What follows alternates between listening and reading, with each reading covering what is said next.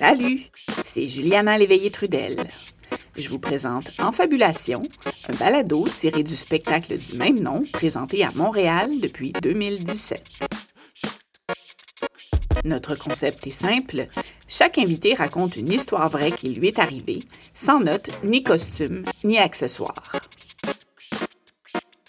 Aujourd'hui, je vous invite à écouter Quoi faire à Paris, un récit de Nisha Coleman, auteure, conteuse et musicienne. Bonne écoute!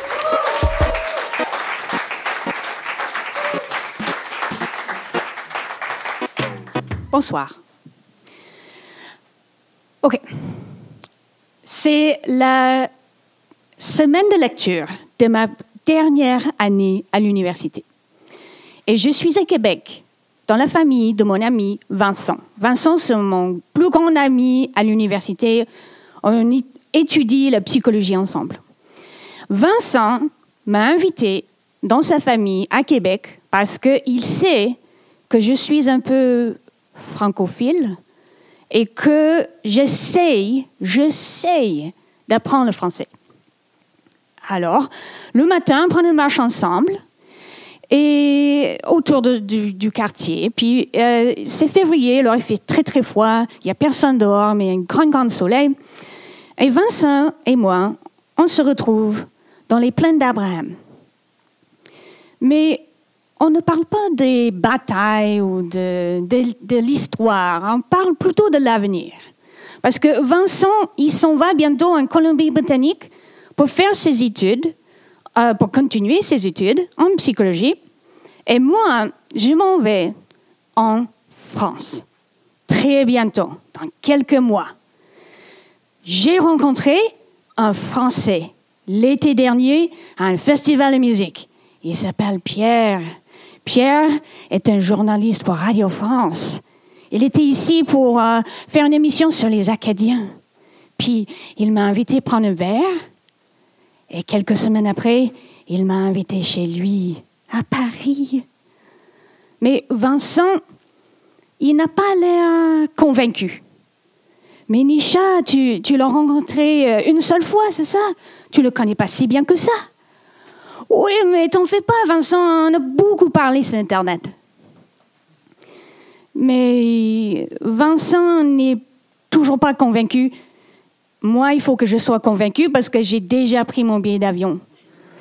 Dans quelques mois, je vais partir en France pour être avec quelqu'un que j'ai rencontré une seule fois. Et moi, en fait, il faut que, il faut que je croie en quelque chose. Parce que je vais bientôt terminer mes études. Et moi, j'ai envie de croire en l'amour et en moi-même francisé. Et j'ai quand même regardé le fabuleux destin d'Amélie Poulain beaucoup de fois, beaucoup trop de fois. Et j'ai inventé le fabuleux destin de Nietzsche Coleman que j'allais vivre. Alors le 5 mai 2005, je pars à Paris pour être avec Pierre. J'amène mon sac à dos, mon violon et un espoir tellement énorme que ça prend presque tout l'espace. Alors j'arrive à, l'aéroport Charles de Gaulle et Pierre, il vient me chercher. Et les portes s'ouvrent et je le vois. Il vient vers moi et je vois dans ses yeux qu'il a déjà passé autre chose. J'en suis sûre. Puis le soir, il m'amène dans un petit resto indien. Il y a un bougie au milieu de la table, mais il n'y a pas de romance. On se noie dans le silence. Pierre ne parle pas, puis il sourit pas vraiment non plus. À un moment donné, il me demande qu'est-ce que je veux faire en France? Mais Quoi répondre? C'est une question de piège ou quoi? Je suis ici pour être avec lui. Mais c'était son idée, non? Et je pense à toutes nos conversations qu'on a eues en ligne. Oh, j'ai hâte de te prendre dans mes bras, Nisha. Je vais te montrer tout Paris, Nisha. Je vais t'apprendre le français, Nisha. Mais où est passé tout ça? Je comprends rien. Alors, tu veux faire quoi en France? Euh, I, I don't know. Tiens, euh, dis-moi quelque chose en français. Il me met au défi. Euh, ok. Euh, je. Non. J'ai. Apprends le français à l'école, mais pas très bien, peut-être. Bon, t'as du travail devant toi, hein? Oui. Alors cette nuit-là et toutes les autres nuits de la semaine, on dort ensemble dans le même lit, mais comme un vieux couple. On ne se touche pas, on ne se parle pas.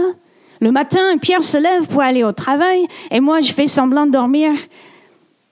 J'ose pas bouger avant qu'il soit parti, puis je me lève et je marche tout doucement dans son appartement, comme si j'étais sous l'eau. Je me fais un café, je me mets sur son balcon et je regarde le monde en bas, tellement hostile et imprévisible. Je n'ose pas descendre toute la semaine. Mais alors vient le samedi. Pierre ne travaille pas. On est tous les deux à la maison et je suis gênée, je ne sais pas où aller, quoi dire, quoi faire. Alors je me mets dans le salon, sur le canapé, complètement rigide. Et là, je n'arrive plus à retenir les larmes torrentielles qui m'échappent. Et c'est à ce moment-là que Pierre entre dans la salle. Tu pleures? Pourquoi tu pleures? Pourquoi je pleure? Pourquoi je pleure? You invited me here. This was all your idea. I thought you loved me or that you could love me, but now I I don't think I'm the person you thought I was. Pierre se met en face de moi. Misha, tu es qui je pensais, mais je ne veux pas une histoire d'amour finalement. Hein? Je veux être libre. Je veux, je veux pas que quelqu'un soit dépendant de moi. Tu comprends? Mais tu peux rester ici aussi longtemps que tu veux. Mais décide ce que tu veux faire en France et fais-le. Qu'est-ce que je veux faire en France? Mais qu'est-ce que je peux faire en France? Le lendemain, c'est dimanche. Pierre me donne une carte de Paris. Je le mets dans mon sac à dos et je descends dans la rue. Je marche et je me perds. Mais je ne sors pas de la carte parce que je ne veux pas ressembler à un touriste. Alors je, marche pendant des heures sans savoir où je suis. Et les rues, ils vont dans tous les sens, complètement blindées de, scooters et de vélos et des gens et des voitures. Et ça sent le diesel, les, les boulangeries, les parfums. J'ai la tête qui tourne. À un moment donné, je retrouve, je me retrouve à la Seine par hasard, et je vois sur un pont un accordéoniste qui joue. Et il y a des touristes qui s'arrêtent autour et sourient, prennent une photo, donnent de l'argent. Et je pense savoir qu'est-ce que je veux faire en France. En rentrant, une fois que j'ai réussi à rentrer chez Pierre, je lui dis, j'ai envie de jouer du violon dans la rue. Bah, c'est interdit en France, hein. Mais euh, tu sais, euh, en même temps, les règles sont faites pour être brisées. Alors, je tente ma, chance. Je joue du violon dans la rue, à Paris. Et je joue partout, sous les arcades, euh, sur les ponts, dans le quartier latin. Et en fait, ça marche. Ça marche super bien. Les gens me voient, ils s'arrêtent, m'écoutent, ils sourient, prennent une photo, donnent de l'argent. Je sais ce que je veux faire en France un après-midi, c'est peut-être la première semaine, je suis en train de jouer tranquillement dans le quartier latin et un homme dans les 50 ans arrive pour m'écouter. Et puis, une fois que j'ai fini le morceau, il vient vers moi et il me parle. Il me parle super vite, je comprends rien du tout.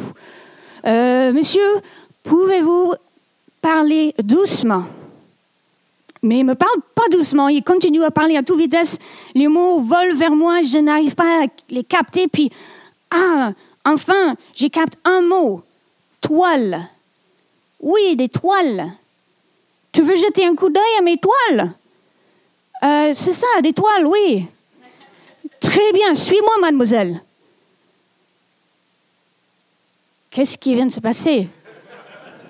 J'ai accepté quelque chose. Mais je ne sais pas. Quoi? Il m'attend. Alors je range mon violon et je suis le gars. Et on marche très longtemps et très loin des quartiers que je connais, loin des touristes, des monuments, loin de tout. Et à un moment donné, on se retrouve dans une cour d'un bâtiment résidentiel. Oh non, on va chez lui. Je ne connais pas son nom, on ne peut pas communiquer, je ne sais pas où on est. Mais il ouvre la porte de son appartement et je vois dedans des toiles. Ça me rassure un petit peu. Au moins, il ne m'a pas menti. Alors j'entre dans son appartement, on se met sur son canapé et il continue à parler à toute vitesse. Je comprends toujours rien. Je regarde ses toiles. Ils sont partout, à l'envers, dans des piles, sur les chevalets, moitié fini. C'est des paysages avec vives couleurs, des, jardins, des forêts. Puis tout en coup, je ressens des mains sur mes épaules, des mains qui me massent. Je retourne et je vois que le gars est, penché vers moi, les lèvres plissées. Alors je me lève et, je cherche des mots. Euh, euh, je dois partir. Je quitte son appartement. Il me suit dans le couloir. Excuse-moi, hein? Il me suit dans l'escalier. Mademoiselle, excuse-moi. Il me suit dans la rue. Hé, excuse-moi. Je descends dans le métro et je rentre directement chez Pierre. Pierre travaille devant son ordi. Ça va? Oui, ça va. Plus tard, une amie à Pierre arrive à la maison.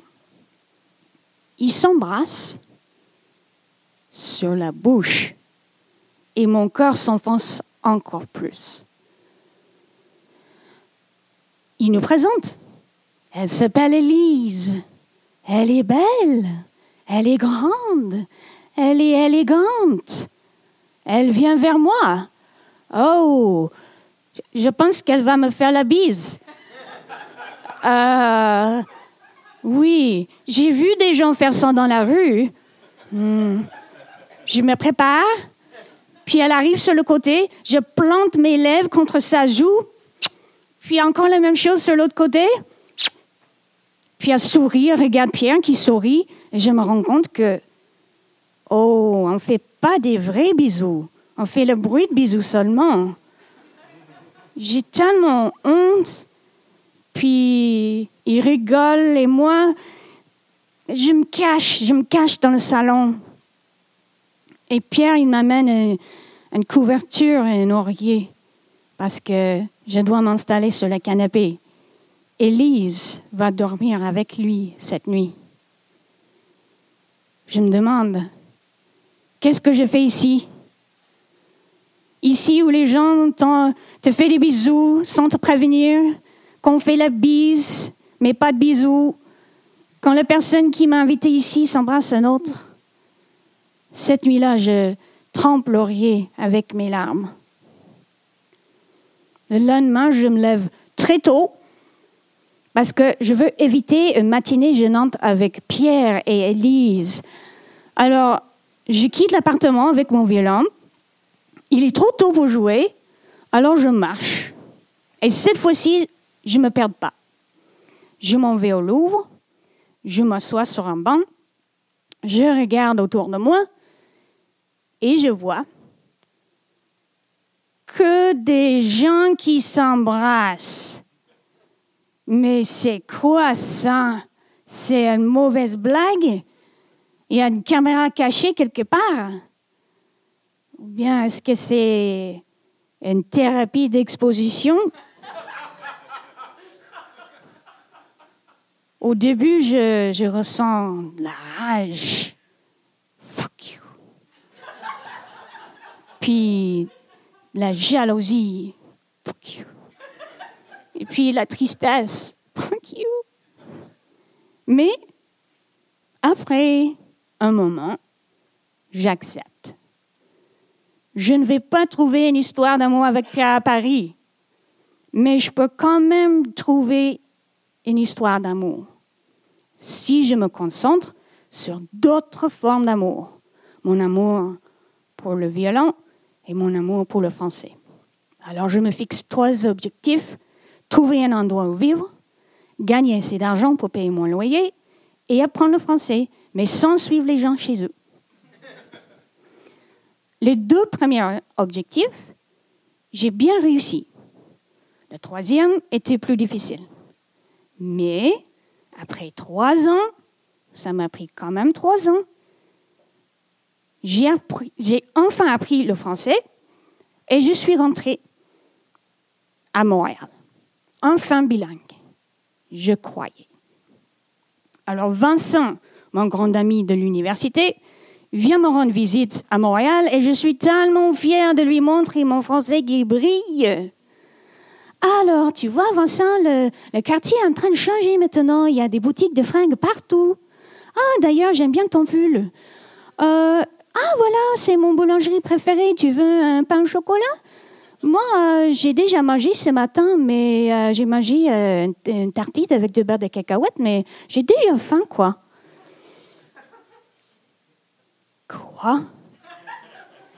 Ben, j'ai faim. Non, c'est pas ça. C'est. C'est. Désolé, mais c'était ton, accent. Mon accent? Oui, oui, c'est, c'est très parisien. C'est-à-dire? Ben, on n'utilise pas des mots comme ça ici. Ah bon, tu utilises quoi comme mot alors?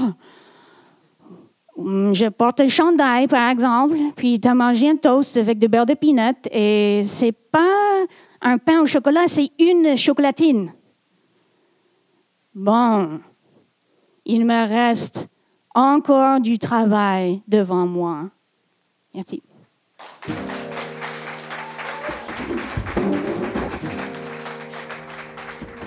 L'histoire que vous venez d'entendre a été écrite et interprétée par Misha Coleman. Elle a été enregistrée au théâtre aux Écuries le 11 juin 2022 lors de la présentation de notre spectacle Tourne la page. La prise de son a été effectuée par Marie-Frédérique Gravel. Le montage et la musique originale sont de Christian Brundelray. Et ce balado est une création des productions de Brousse.